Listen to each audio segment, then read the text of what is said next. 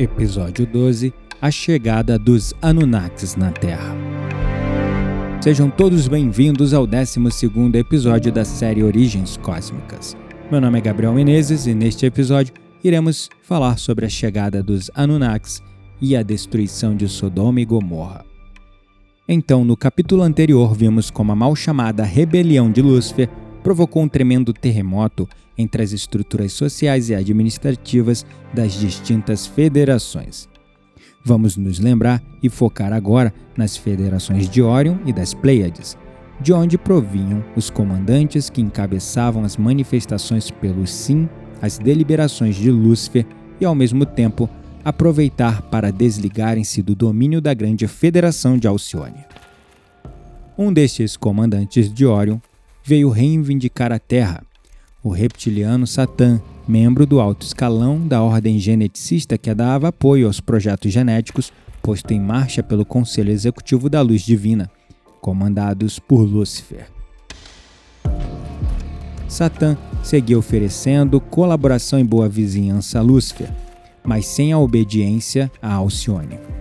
Todas essas deserções enfraqueceram as federações, mas principalmente a Pleiadiana. Assim, em função da evasão das raças que estavam pelo sim ao mandato de Lúcifer e não queriam mais aguardar a decisão de suas federações, pressionaram de uma vez por todas uma decisão, e em vias de fato, o dano estava feito. Por uma estreita maioria se adotou pelo sim ao mandato de Lúcifer, mas isto, longe de ser uma solução, foi alvo de mais desarmonia. O grupo perdedor era também realmente numeroso e nem todos precisamente estavam por acatar as decisões da Federação Pleiadiana.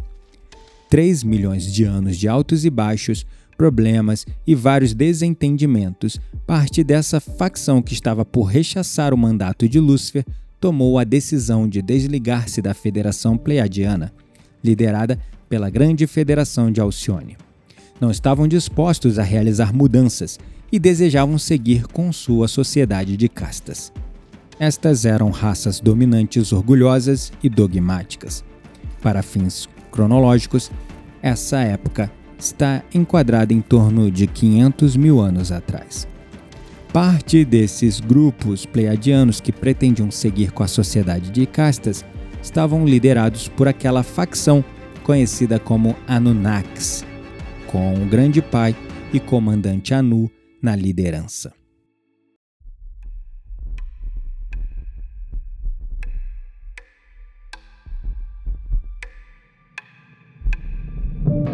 Essas raças Anunnakis não apenas se desligaram de Alcione, mas também buscaram colonizar novos mundos. Estas rupturas, como dissemos nos capítulos anteriores, eram de caráter político e não bélico. Inclusive, os Anunnakis ofereceram apoio no desenvolvimento de rotas comerciais e no desenvolvimento genético de novas raças. O que se passava é que simplesmente decidiram não acatar as ordens nem de Lúcifer e nem de Alcione. Entre esses Anunnakis haviam grupos que pertenceram ao corpo de geneticistas que prestavam suporte a Lúcifer e que agora trabalhavam apenas obedecendo às disposições do Grande Pai e comandante Anu. Precisamos esclarecer a postura das fontes de estudo e pesquisa que inspiraram esta série a respeito da natureza dos Anunnakis. Existe uma grande dúvida se eles eram reptilianos ou humanos gigantes. Para responder isso, precisamos parar de encarar os Anunnakis como uma raça, pois eles eram, na verdade, uma espécie de facção ou grupo político. Eram um conjunto de raças oriundos do sistema de Maia das Pleiades. Entre eles haviam raças de reptilianos, mas também haviam humanos arianos de grande estatura, ambos compondo as forças principais desta coalizão. Deuses como Thor, Odin e Loki eram comandantes Anunnakis. Além do mais, haviam insectoides, híbridos humanos, pássaros e reptilianos, definitivamente um número sem fim de raças. Mas a mais numerosa e poderosa era a raça humana pleiadiana de Anu. Essa facção, que pretendia manter sua estrutura de castas, começou a buscar novos mundos onde poderiam assentar-se e é assim que os Anunnakis chegam à Terra. em torno de 460 mil anos atrás, encabeçados por Enki, grande geneticista, engenheiro e arquiteto, fazendo votos de boa vizinhança, já que essa era uma zona da Federação, buscaram áreas pouco povoadas, assentando-se no Oriente Médio, África e na zona de Gobi. E nesta última, então, é que seria o palco dos primeiros conflitos no terreno tridimensional. Grupos anarquistas povoaram zonas na terceira e quarta dimensão, 3 e 4D. Neste plano físico, material tridimensional, não tiveram grandes problemas em princípio e foram instalando suas colônias. Os problemas começaram no plano astral, ou quarta dimensão.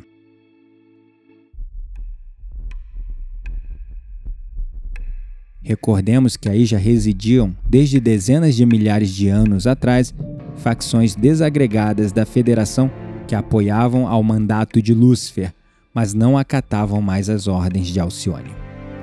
Estes eram comandados por Satã e provenientes de Orion. Eram também reptilianos, como parte dos Anunnakis.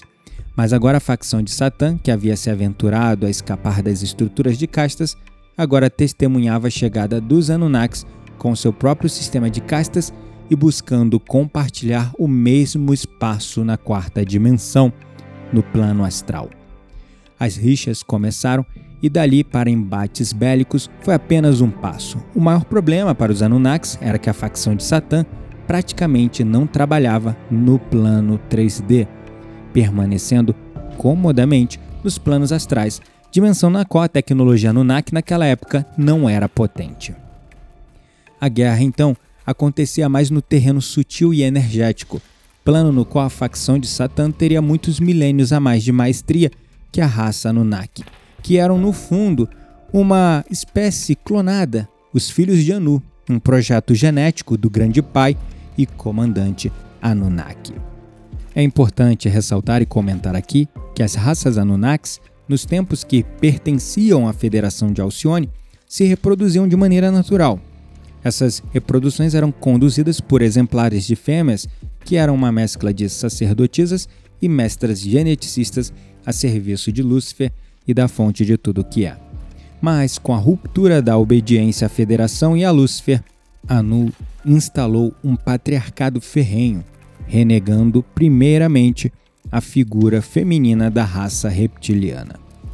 Receoso de que seu possível contato com as facções de Anu no mundo sutil pudesse representar uma ameaça aos interesses Anunnakis, esse jogo patriarcal seria a semente do que ocorreria no futuro próximo também com a raça humana, onde vemos a importância do feminino na cultura pré-histórica para, posteriormente, depois de séculos de manipulação, ser desdenhado todo feminino usurpando toda a sua importância. Aí veremos como, em determinados momentos, as sacerdotisas egípcias foram drogadas, violadas e humilhadas. A descrição de Maria Madalena como prostituta nos textos bíblicos tem a mesma origem. A intenção de destruir a energia feminina na Terra, cortando assim a conexão da humanidade com o planeta, que também é uma entidade feminina, Gaia a Mãe Terra. Conectados à Mãe, nos faria mais fortes como raça, coisa que não querem os Anunnakis, evidentemente. Dessa forma, a maior parte das raças Anunnakis dispensaram suas fêmeas e começaram a reproduzir-se via clonagem num patriarcado extremo.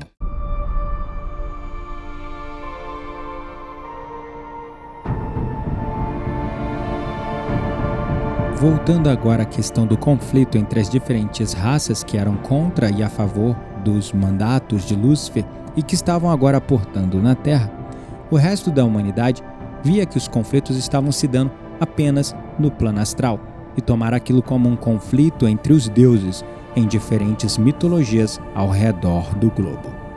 As remotas tradições da antiguidade relatam guerras entre os deuses.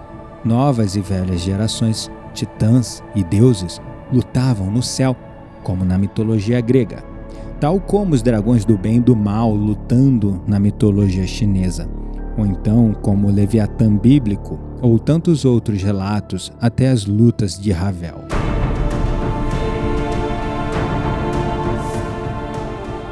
Todos esses mitos provêm dos eventos sucedidos no plano astral há mais de 450 mil anos atrás.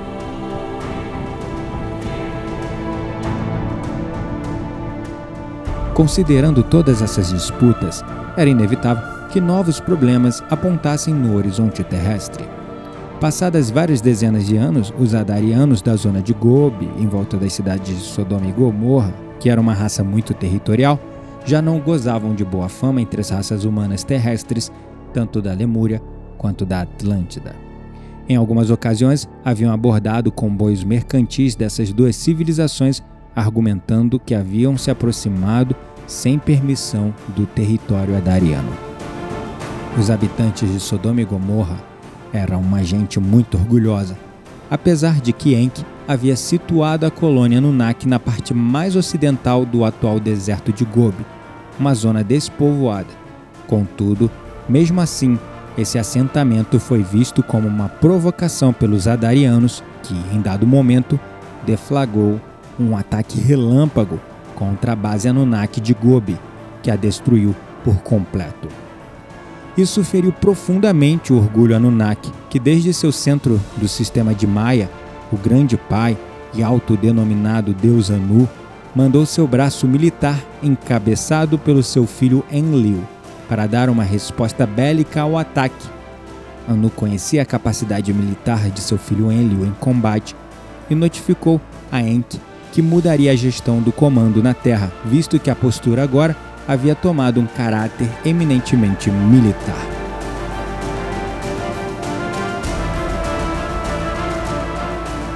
A ordem dada a Enlil foi clara: garantir a colonização Anunnaki na Terra e derrotar tanto os Adarianos no plano 3D como a facção de Satã no plano 4D. Enlil organizou um grande exército de naves Anunnakis das mais potentes que dispunham naquelas épocas. Logo começaria o cerco a Sodoma e Gomorra. A guerra havia começado.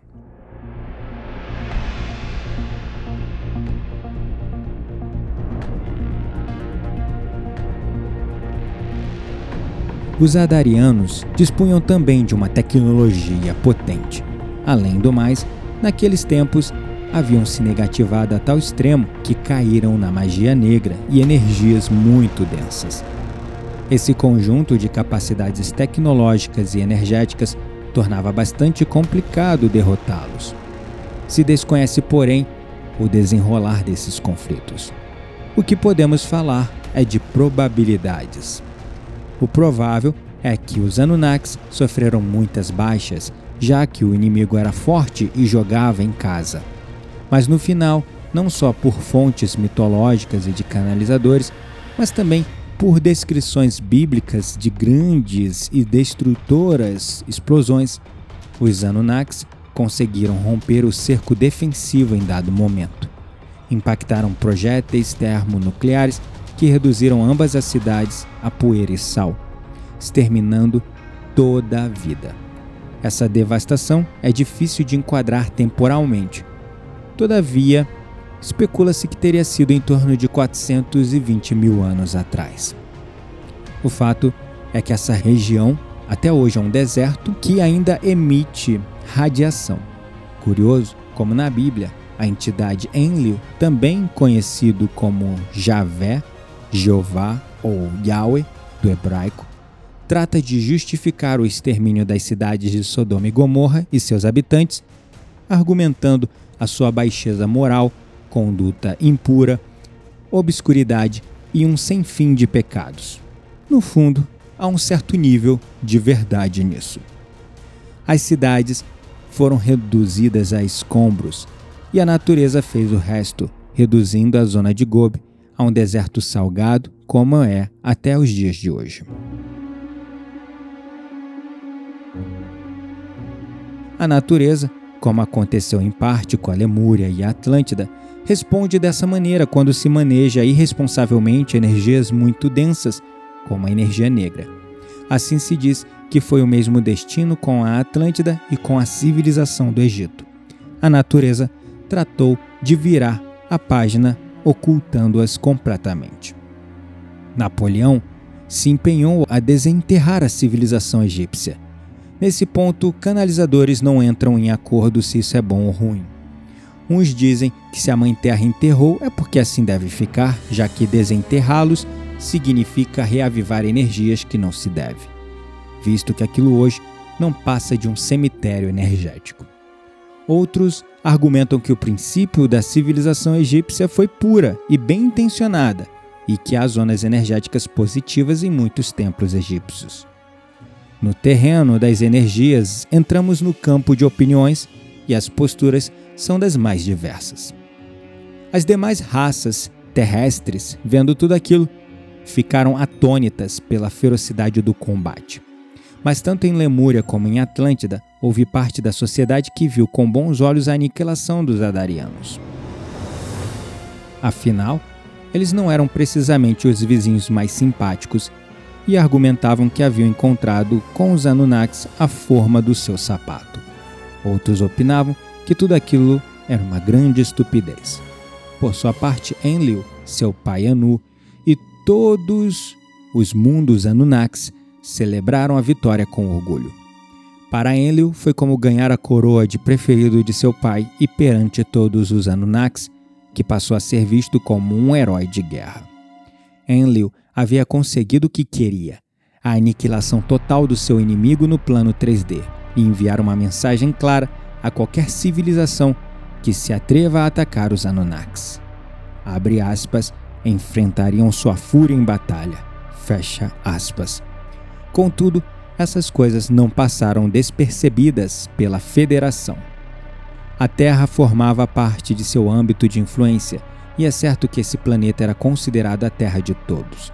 Dessa forma, essa carnificina não poderia ser tolerada em um planeta sagrado Elohim como a Terra, e que esses acontecimentos haviam dado um novo despencar vibracional ao planeta. Assim, o pai Anu foi intimado pela Federação de Alcione a prestar esclarecimentos de tal massacre. Anu, como sempre inteligente, não mandou seu filho Enlil.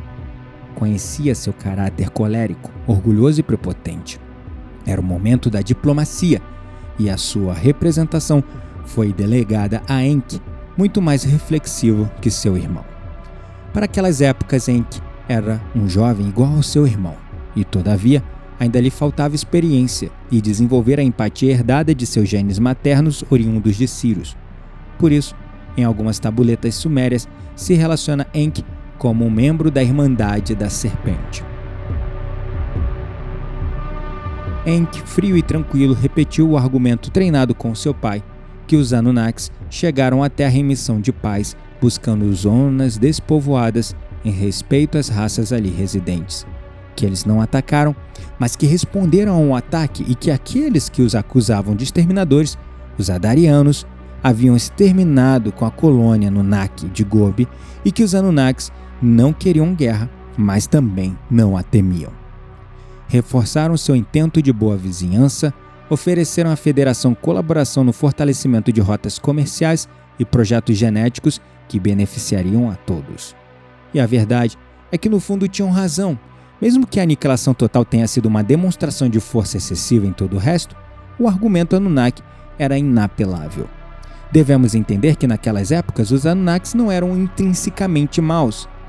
É claro que eles eram territorialistas, orgulhosos e haviam decidido por manter o poder de suas castas dominantes. Mas o Império Humano de Sirius e tantas outras civilizações pelo universo também tinham esse pecado. A federação aceitou a promessa Anunnaki de boa vizinhança e exigiu o cessar imediato de todas as hostilidades no plano astral contra o povo de Satã. Também advertiram severamente que qualquer investida hostil Anunnaki contra qualquer raça terrestre que superasse o limite da legítima defesa seria reprimida militarmente pela Federação com todas as suas consequências. Por um lado, os Anunnakis haviam salvado seu projeto terrestre infundindo respeito, por não dizer até temor perante possíveis inimigos futuros. Porém, por outro lado, se obrigaram a estabelecer uma relação diplomática com Satã e seus comandantes no plano astral, e cientes de que a advertência mais importante é que tinham que pisar em ovos de agora em diante, já que eles estavam sob vigilância da Federação de Alcione e eles eram conhecedores de que a Federação não ameaçava em vão e que um combate militar contra Alcione eram palavras maiores e impensadas naqueles momentos. E aqui finalizamos o 12 episódio da nossa série Origens Cósmicas. Nos vemos em breve no próximo episódio. Caso tenham dúvidas ou inquietações, por favor, não deixem de compartilhar aqui no campo de comentários.